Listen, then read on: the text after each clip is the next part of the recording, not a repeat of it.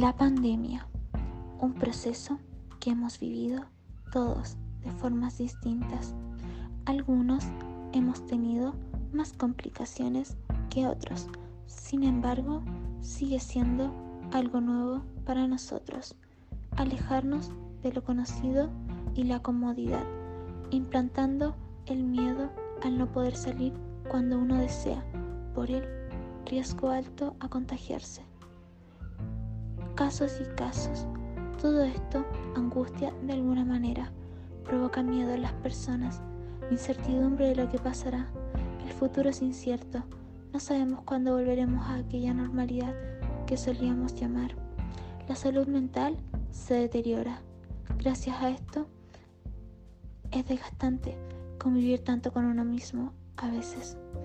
Pero quizás no hay que verle todo el lado negativo. Quizás puede ser un proceso de reflexión, conocerse mejor a sí mismo.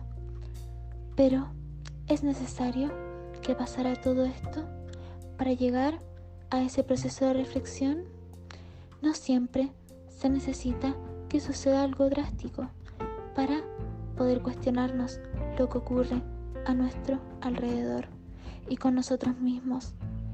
Esperar que sucedan cambios en nuestra vida, así de repentinos y radicales, para darle una mirada en otra perspectiva a las cosas es algo bastante endeble e inconsciente.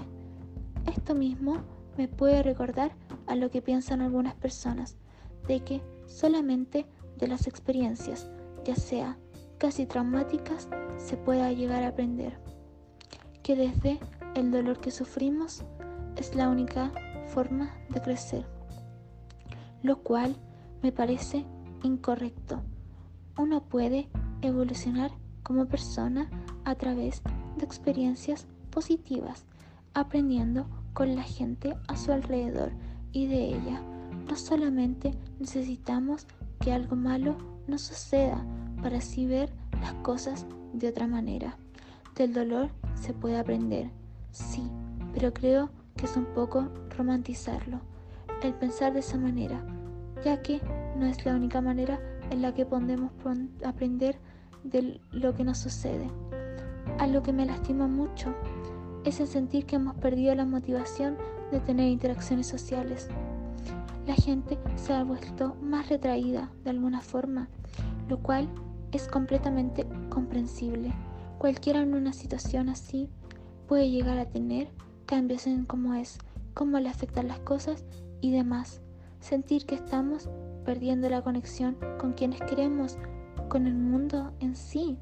Comunicarnos simplemente a través de una pantalla es algo devastador, sin tener las facilidades para rodearnos de alguna gente que extrañamos, el solo conformarse con una llamada, mensaje, es algo que quizás nos traiga repercusiones en cómo nos llegaríamos a relacionar con las demás personas más adelante.